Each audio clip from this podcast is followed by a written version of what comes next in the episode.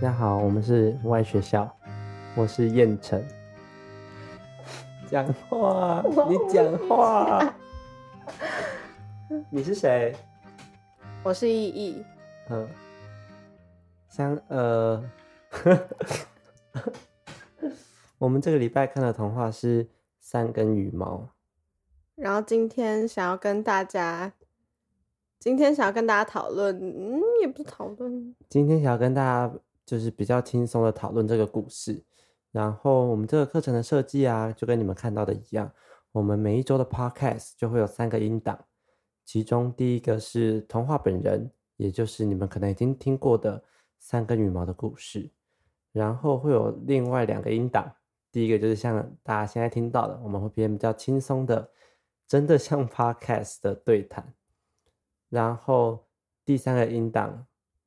就是跟我们在迎新的时候体验到的一样，就是我们会用一个体验性质的音档带大家，可能在自己的生活里面体验一下这个童话的情境，也可以为你后来的创作或者是认识自己的过程中增加一些素材。哇，你讲的好官腔，阿不然你讲的轻松一点啊？不讲吗？哎，我们三个音档哦，啊，一个就是短的、中的跟长的。我想想，其实我觉得第三个音档就像大家之前在影线的时候分享说，它是一个很轻松的，甚至像大休息一样的体验。然后，其实我们一开始录制就决定要录制 podcast，也是不希望大家每一周周末都需要，就感觉对啊，有一个课程在这里。所以才会有 podcast 的设计，但这也真的是我们第一次尝试这个形式，然后我们就超尴尬。哇，其实真的 YouTuber 跟 Podcaster 真的很难当。对啊，就反正身为传院仔的我们，就想说干当不了 YouTuber，也当不了各种对 Podcaster。那因为这是第一次的对谈，所以我们想先从这个童话聊起，然后。应该说之后的也会从童话聊起吧。干到这边删掉，谢谢廖颖伦。可是我觉得可以留着，这可能是很、很、很、很、很自然的 moment。哦，好啦，我们就只会讲童话没？对对对，可能会有一点点别的啦，比如说我们的生活经验。对对，那依依，你刚读完这个童话的时候，印象最深刻的是哪个部分呢？你说刚刚吗？还是第一次？第一次，第一次，第一次比较准吧。嗯，其实我第一次读这个童话的时候还蛮小的，就我家有一套，就是什么格林童话、安徒生、伊索寓言的那种套套装书啦，套装书。然后里面有这一则三根羽毛的童话。然后我那时候读完的第一印象是，就因为童话的，嗯，他们有个套路，然后这个套路其中一种就是。如果你有很多个孩子的话，你最小的孩子都是最有用的。所以你就觉，因为你是姐姐，所以你就觉得你没有用，这样。我就觉得，我不是觉得没自己没用，但是觉得为什么童话故事都要把就是最大的或者是中间那些搞得好像只要你早出生你就不会是主角。但是这个童话里面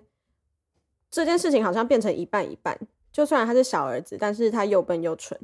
可是他最后还是 就是变成那个人生胜利组。那你当初我很喜欢这个故事吗？就是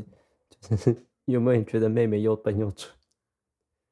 啊？你说其他故事？就是这个故事，就是你读完有没有？就是你说，哎，你读其他故事有有一种，哎，为什么凭什么都是做一个比较聪明或比较有用？嗯，那你读完这个，你还记得有没有？就说对啊，我妹就是又笨又蠢。蠢蛋，这个没有哎，因为真的吗？那那就是平常就有觉这样觉得，公开讲妹妹坏话。嗯，你刚刚问题是什么？我刚刚的问题是你第一次读完的时候有什么印象深刻的地方，或者是这个故事里面最抓住你的是什么？可是你刚刚已经有回答了吧？对啊，就是那个，就是你的 siblings，就是大小小的都是最有用，像你看。如果你是读原版的小美人鱼的话，那个小美人鱼就是最小的那个啊。然后或者是有一个故事是好像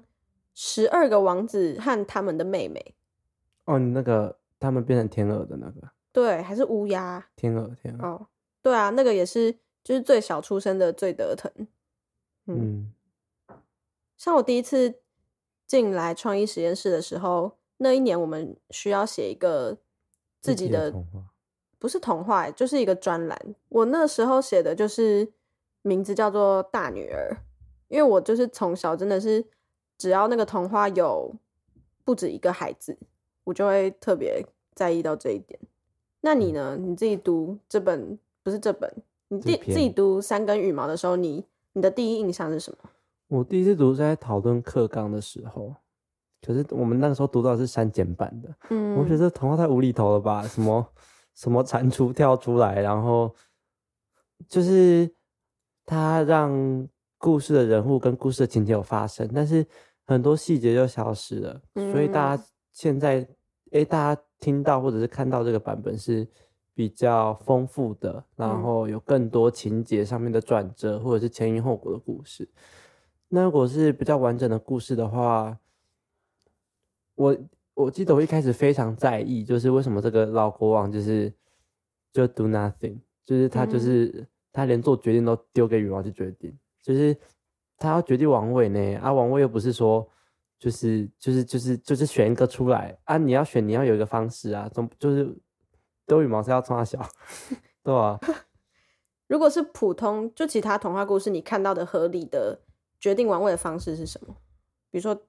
有一个试炼吗？还是因为我自己印象中也就会哦，应该说很多决定都是这种试炼，或者是邀请王子或公主踏上一个旅途。对对对。但是她丢羽毛的原因是因为。她怕他们三个在路上吵架，嗯，啊，就丢羽毛决定啊，你为什么就不能叫你的儿子啊，一个往东，一个往西，一个往南，一个往北，就是就是，我觉得就是有一种有点相怨，就哦，只要不要吵架就好，那你们随便怎样都没关系。因为像比如说葡萄园的那个故事，你说吃不到葡萄，然后说葡萄酸，不是不是不是。我我一开始想到是那个翻葡萄园，然后就是变得很肥沃的那个故事，然后不是不是那个故事，是就是也是要传传位或者是把家产给小孩，然后他就是请说他们去找他们觉得世界上最大的东西，嗯，然后就有人去买了空气，有人买了棉花，然后有人买了蜡烛，嗯，这对我来讲这是考验他们的智慧，而且他是有用方式让他们不会竞争的，但是他今天说。就是要找到最漂亮的地毯，那这个竞争的心态非常强烈，然后可是很明显的看，所以我们我们也都还看不出来，就是哎这三个小孩他们有在用智慧解决问题，就感觉大哥跟二哥就是恃宠而骄，就随便交差了事，就像平常在做同事作业还是什么一样，然后小儿子一开始前面看起来也就是误打误撞，嗯，对。就到后面好像才有一点点，他有主动去做什么事情的感觉。那你觉得，我自己也是觉得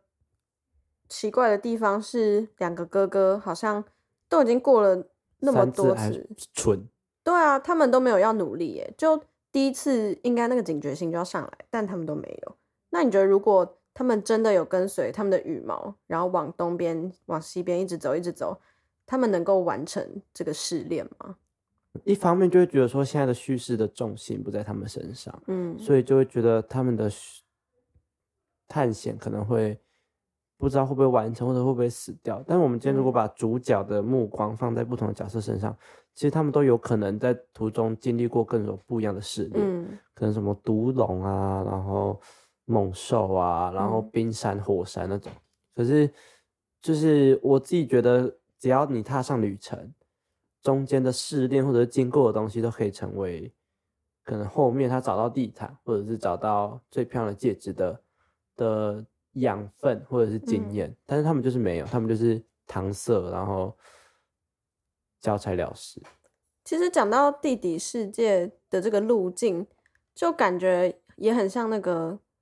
童话青鸟，就是他们绕了一大圈在找会带来幸福的青鸟，然后一直找不到，一直找不到，结果。回到家的时候，发现青鸟就停在他们家，好像什么院子门口那种。就其实地底世界的意象也有点像，它就在你的脚旁，只是如果你没有注意到它，不去挖掘它的话，就没办法真的，嗯，完成你的试炼吗？嗯，比较像是我们很常找一个东西，都很努力的往外找。嗯嗯嗯。可是像青鸟这个故事，它我知道很那种很老套，就是说，就是幸福啊或者快乐这种东西，不就是其实就是在你身对对对对对。可是我觉得故事在讲的比较像是说，我们但有些东西是要踏上往外的旅程才找得到的，但是也有一些东西是你要踏上往内，或者是不踏上旅程才可以得到的东西。嗯。但是我觉得小弟 小弟蠢蛋，好蠢蛋，弟就是最小的儿子，他也没有那个取舍的过程。嗯。是他的羽毛就碰巧掉在了地上。但是他同时也在掉下这个时的地方，他也有想说，那我该怎么办？他就发现了一个可以往下走的拉门，所以我觉得这个就是某呃偶尔的等待啊，或者是偶尔的留在当下，是个蛮好的练习，或者是可能是一种另外一种找寻的方法。哎，我好正向哦，我平常真的不是这样。其实留在当下就有点像那时候迎新的时候讲到。嗯，就小麦的工作坊，大家拍了三分钟的自我介绍影片，然后有一些尴尬的 moment，然后那个尴尬的 moment 是有时候是很重要的，就像小弟在地板上在盖板还没有还没有看到盖板的时候，在那边哭呢，对，他在那边垂头丧气的想说我现在该怎么办？他没有打算要抛弃羽毛的指引，继续往前走，像他哥哥那样，而是他就停留在当下，然后认真的。去厘清我当下到底该怎么做，然后这也是，嗯，创作有时候想要，因为这是创作某个也蛮重要的方式或者是一种样子，嗯嗯嗯。那我们要讲讲地底世界那个意象吗？好啊，哎，那我问依依一个问题，就是，那你听了那么多童话故事或者是有声书吗？嗯嗯，那。我不知道，因为我自己看的童话，我不知道是不是因为比较少，我很少看到往地底下走的。嗯，那这个元素、这个情节，在你看过童话算多吗？很少哎，要么是往洞穴，要么是真的是往就是那种死掉的世界走，像是北欧，对对对，像是北欧希腊神话里面就会有很多是它的地理世界，就是就是真的是死者的世界。嗯，民间对啊对啊，通常地底世界。也代表了一个就是潜藏宝藏的意象。嗯嗯，地底世界也有另外一个是跟怎么讲？我们说大地之母嘛，或者是这个那个 Mother Earth，对啊对啊，就是地球之母的那个感觉在一起吧。我觉得往地底世界走，他遇到了一群蟾蜍，就就跟你刚刚说的丰收或者是埋藏很多宝藏一样，就是它是个在。现实世界之外很很丰富，然后很丰饶，很有生命力，很有很有，就它是可以让人家蜗居在那边的一个地方。如果从荣格的心理学来看的话，那地底世界也是代表了一个，就你看不见嘛，平常你不会特别去往地下走，也不会特别，除非你是挖矿的人。反正如果是荣格的。取向去分析的话，它就是一个潜意识的世界。嗯，然后潜意识也通常就像你刚刚说的，就是丰饶啊，然后有很多的还没有被看见的宝藏埋在那边。嗯，所以这个故事其实很大一个部分也是要讲这件事，就是你要去找到你潜意识的那个世界，然后去挖掘它。虽然这个故事里蠢蛋在做的比较没有那么多，就他没有花什么功夫，就有点傻人有傻福的感觉，他就找到了。那个潜意识的路，嗯嗯，可是我自呃我自己会觉得好像地底或者是地下，对来讲潜意识没有那么重，我觉得比较像是，因为潜意识会让我想到海那一种，嗯，大家共有的，大家共共同互通的潜意识。可是地底世界除了潜意识之外，还有一个是我自己内在的潜意识，嗯，因为大家的潜意识某种程度上是。大家的潜意识某种程度上是互通的，就是集体潜意识。但是我觉得地底世界的这个旅程也有是个人的自己的意意识在里面。我不知道我们讲荣格，大家会不会觉得很奇怪？其实我们会讲到荣格，是因为就是创意实验室这边的大头目就是陈文林老师，他就是一个荣格研究或者是对荣格学派有一些。认识、了解，甚至上过一些课，然后上过一些训练的老师。虽然他没有心理师的背心理师的执照，但是他在他觉得创意这个方式，哎，创意的发想，然后创意这件事情，某一部分可以从心理学或者是潜意识这个方向去寻找跟练习的。所以其实我们上次带大家读木耳的时候，也有蛮也有一些部分是用荣格的方式去分析这整个故事，然后接下来几周想要做的事情，也很像是在往这个路径走。嗯，但更多想要从童话带给大家的，其实是就是那个创造力吧，和联想，和和找到更多日常里可能解读的那个可能性。嗯，应该说荣格的其中一种解读方式啊，就是用，呃，也不不能这样讲，就是荣格荣格这个心理学流派有发展说一种概念叫做原型，或者是我们故事的情节。那原型大家如果有听过的话，会知道说，哎，有一些东西是英雄的原型，比如说魔戒里面踏上把魔戒丢到火山的这个旅程，就是一个英雄的旅程，或者是什么，或者是火影忍者里面的漩涡鸣人。火影忍者里面的漩涡鸣人，他他踏上的也是一个英雄成长的旅程。然后大家不知道有没有听过其他种原型，比如说智慧的长者这种原型，比如说魔戒里面的甘道夫，或者是哈利波特里面的邓布利多。对，然后所以其实透过原型，我们可以了解很多事情是共同的，比如说相似的英雄，他们会有相似的旅程，或者他们有相似的人格特质，或者是他们正在经历相似的阶段。对，所以那我们平常看故事里面，其实最多原型的，跟这些原型最纯粹，跟这些原型最有生命力的，就在童话里面。就我们小时候可以很自然的读这些，读这些童话，喜欢这些童话，是有原因的。比如说在三个羽毛的的童话里面，老国王的这个原型是什么意思？比如说是一个曾经的王者，慢慢要退位，他慢慢衰老的过程。所以我们也可以说。老国王即将要把王位送给他儿子，这就是一个世代交替吗？或者是一个阶段要迈向另外一个阶段的故事？嗯，那比如说，呃，像我们刚刚我跟依依在讨论的，也就是有地底世界这个世界原型的意象是什么？可能是我们刚刚有说到偏母性的、很有生命力的、很丰盛的，所以大家在。看童话故事啊，也可以想一想，说，哎，我会吸引到的这些元素里面，它象征的意思是什么？又或者我们在迎新的时候有写了自己自己的童话，那在自己的童话里面有没有哪个元素是特别不一样的？比如说对你来说，可能是一棵树，或者是一颗奇形怪状的石头，或者是一个会说话的喷泉，就是这些东西里面都都会有它象征的意思在里面。但这这个很难透过自己去慢慢读它，哎，透过自己了解它是什么意思，所以我们只能透过慢慢的去读，或者是跟笔友的讨论，就你可以把你的童话，或者是你最近很常感受到的意象，跟你的笔友分享，那他说不定可以提供他的想法，那这些想法都可以慢慢完整我们自己对一些意象的认识。嗯，像我朋友他最近读到一本书，是在讲。四十五个人格特质吧，然后也是用一个有点像书写工具书的方式在讲原型，但其实荣格那边只有十二个原型，大家可以先从那十二个人型去理解。不过就是当你理解你自己现在这个生命阶段可能是在经历哪一种人格的试验的时候，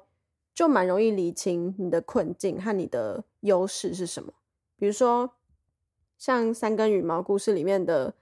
妖帝蠢蛋，他可能就是一个比较天真，然后没有办法思考，没有办法自主思考，或者是没有掌握到这些能力的人。然后在荣格里面就会说他是一个天真者。那天真者他的优势可能就是可能就是无畏吧，嗯，或者是还蛮相信这个世界的。就我不知道大家应该都会听过自己或者是身边的人会说。我已经不相信这个世界了。就是天真者，他是一个还相信世界、还相信命运的安排这种人。然后可能就是很容易在 line 里面被诈骗的那种人。line，对对对，或者是在爱情里面受伤害的人，或者是飞速买一堆就是什么限时优惠的网购品。就是，嗯，天真者就是一个这样的人，就是，但是他就像一个小鸡吗？或者是一个蛋，他就是一个小鸡或者是一颗蛋，它就是刚开始的，嗯，好像什么都有机会的一个人这样。没了，为什么我觉得他听起来超多劣势啊？他的优势到底还有什么？他无畏，然后他可以接受世界给他的很多帮助，因为他不会觉得这是要骗他的。就是妖帝就会是一个蛮天真的一个人。那对我来说，我看到的，我觉得他的优点就是他肯在那边想他该怎么办，跟他不会投机，就他会在嗯当下面对这个问题。我觉得这个就是天真天真的人跨出去的第一步，就是他嗯不会想一些很难的方式，或者是想说啊，我该怎么办？我该怎么办？是不是该去找工匠帮我织地毯啊，做戒指？嗯他在当下处理说好，我要去找到一个最漂亮的地毯，那我要怎么办？那既然我听从我爸爸说的，就是跟随羽 follow 这个羽嗯毛跟随羽毛，然后我的羽毛现在停了，那我现在该怎么办？嗯就他接受了他的现况，然后他开始处理这件事情，然后很细致的处理它，小心的处理它。虽然故事里可能看不出来，就是他开始肯去处理它，那我觉得就是天真的人踏上旅程的开始。嗯，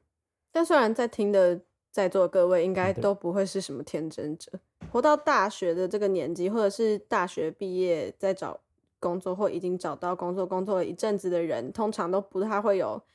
就比较少啦，有天真者的形象，因为大家通常都已经培养了一点就是社会历练啊，然后心机的部分。但是我觉得这个天真也不是真的字面上的叫 naive 吗？嗯，对，就是他也有一个，比如说你在某个阶段或某个领域还不太了解的时候的那个状态，其实也是天真，所以就有点像是，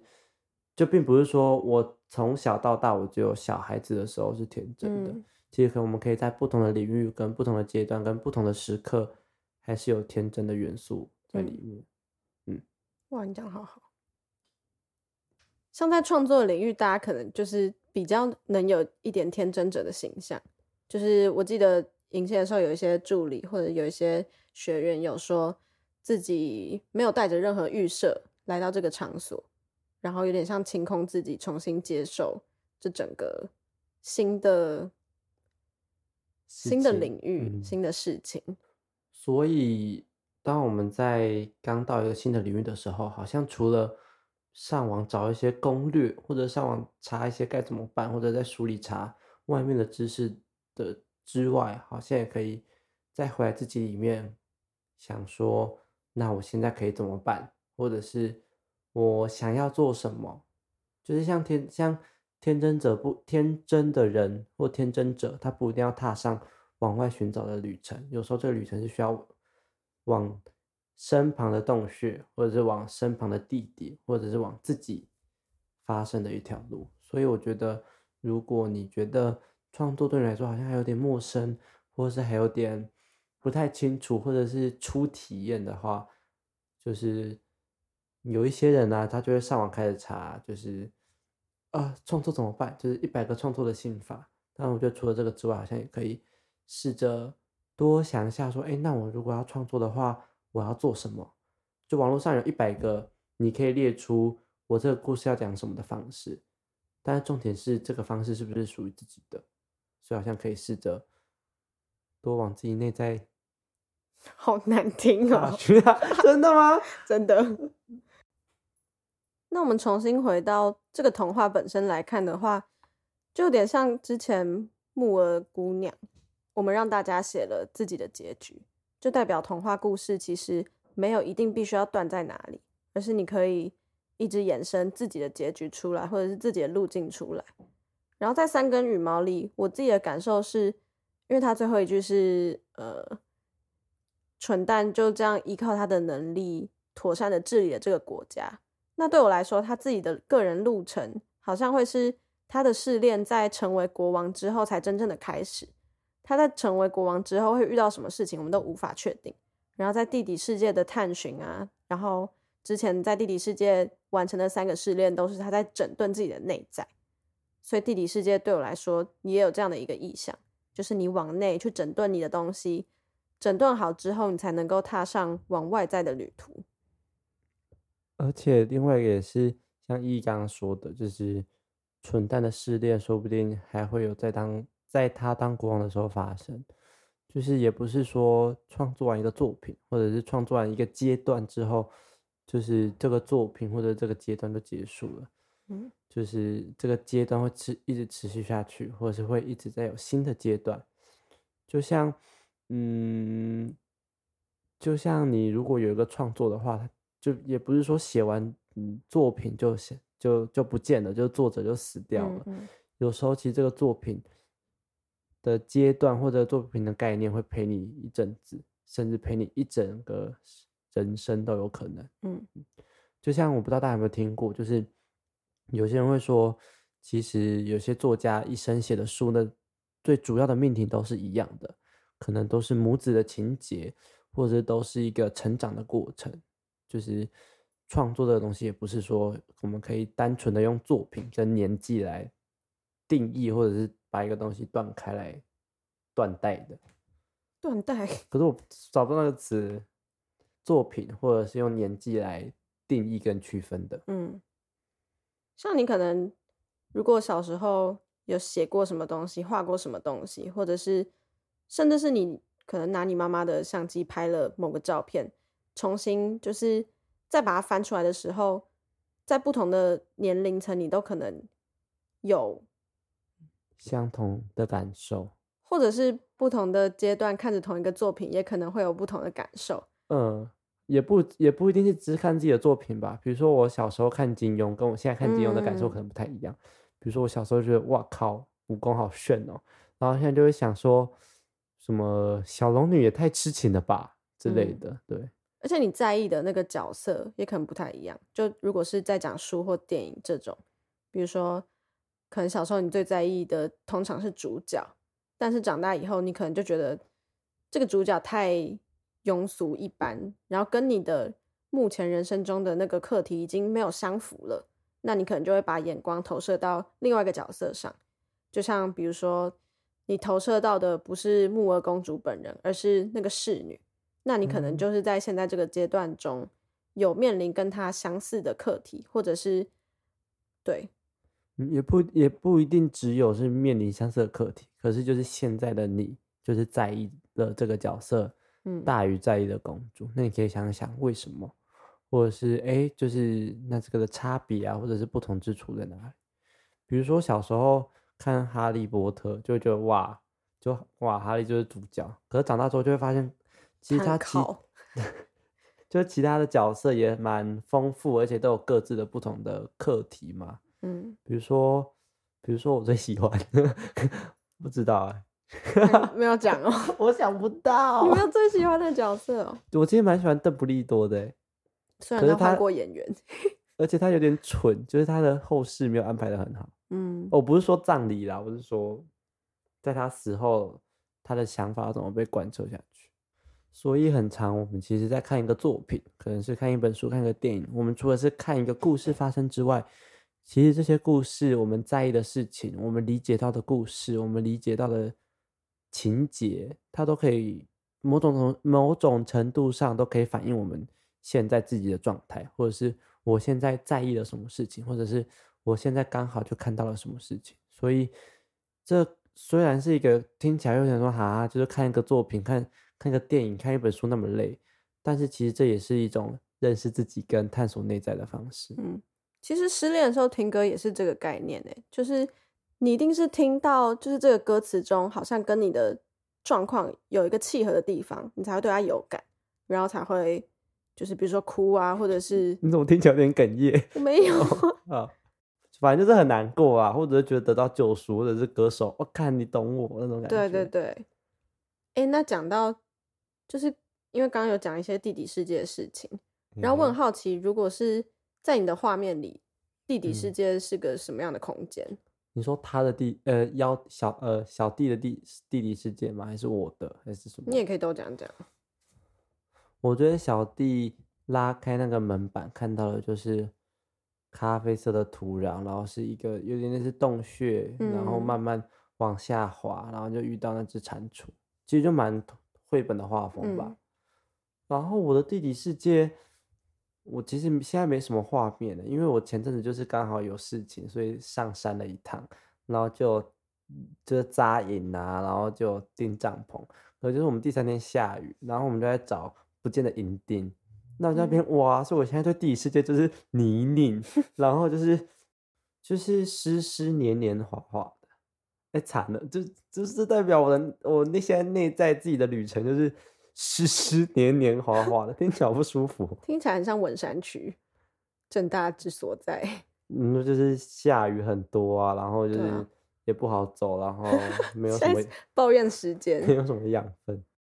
我自己的想象里，蠢蛋的地理世界跟你形容的也差不多。但那你我自己的呢？嗯，我自己的哦，但我觉得我在想象画面的时候，就会很容易受到就是一些之前看过的电影或者是动画影响。可是我觉得你可以讲看看，因为这说不定就是你这个历程以来组嗯合的东西。因为刚地理世界，我就想到那个一个动画叫《吉利姑与女巫》，好，你继续讲。然后它是一个发生在有点像非洲部落的一个故事。嗯然后女巫就是一个很坏的女巫，然后吉利姑就是一个小小的、很小的小孩，但是她超有智慧，好像柯南。然后他有一个试炼，就是他需要从地底世界走一个就是女巫看不见的路，他才能接近女巫，然后把女巫杀死。然后他地底世界就是很错综复杂，他的地底世界就是干干的，嗯然后有点像那种鼹鼠会挖的窝，蚂蚁啊窝那种感觉。对对对，土拨鼠就是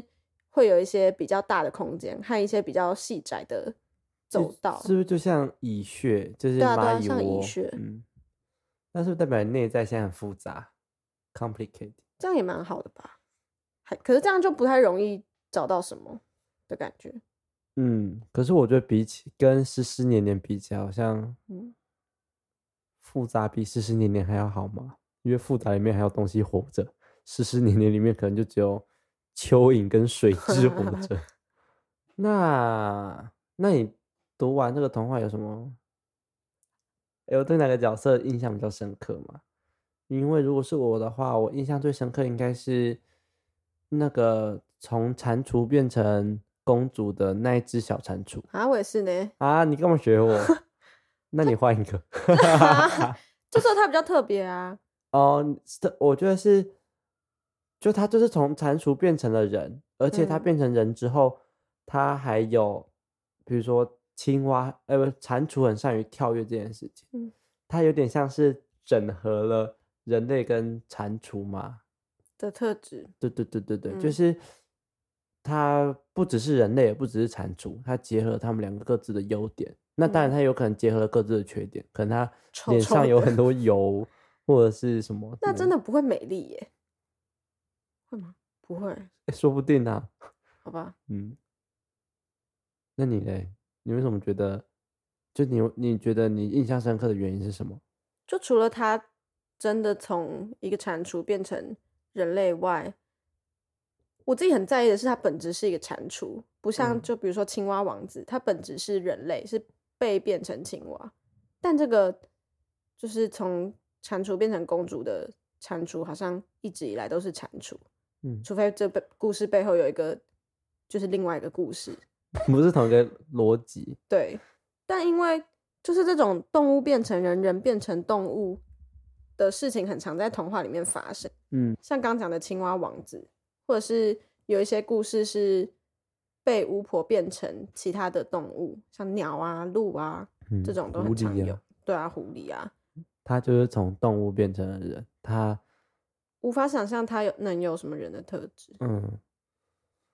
可是我觉得也很刚好的是，在最后，就是你知道大哥跟二哥在那边耍鸡的时候，嗯呃，耍耍机车的时候，就是他们设想了一个哦，美丽的公主绝对没办法通过的试炼。嗯就要跳过那个圆环。就他们觉得哦，他们找的那个农家妇一定可以通过这个试炼，结果发现其实也不一定是纯然的那种很劳务的、很肌肉的、很阳刚的能量跳过去就会赢，就是像公主，就我觉得就比较像是她可以很弹性的处理这件事情，嗯，所以她可以跳过去之后，然后很优雅的、很漂亮的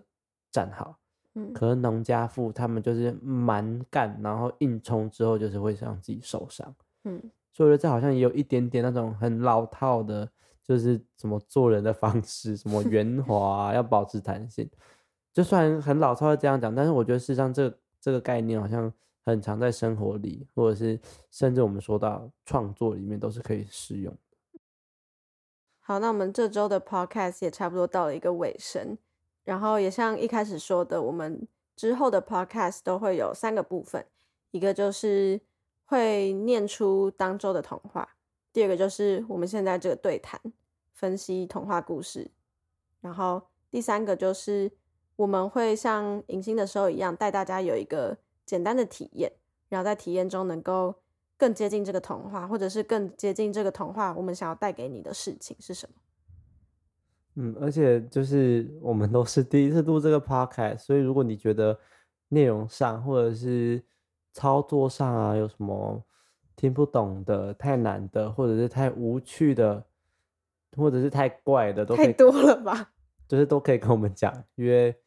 就是重点还是我们可以在这个过程中常常然后一直修正我们的内容。嗯，毕竟这整个过程都是一个蛮实验性的课程。嗯。然后也欢迎大家写信给我们，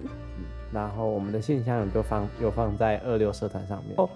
这时候我们下礼拜就会有个线上课程，那我们就下礼拜见吧，拜拜，拜拜。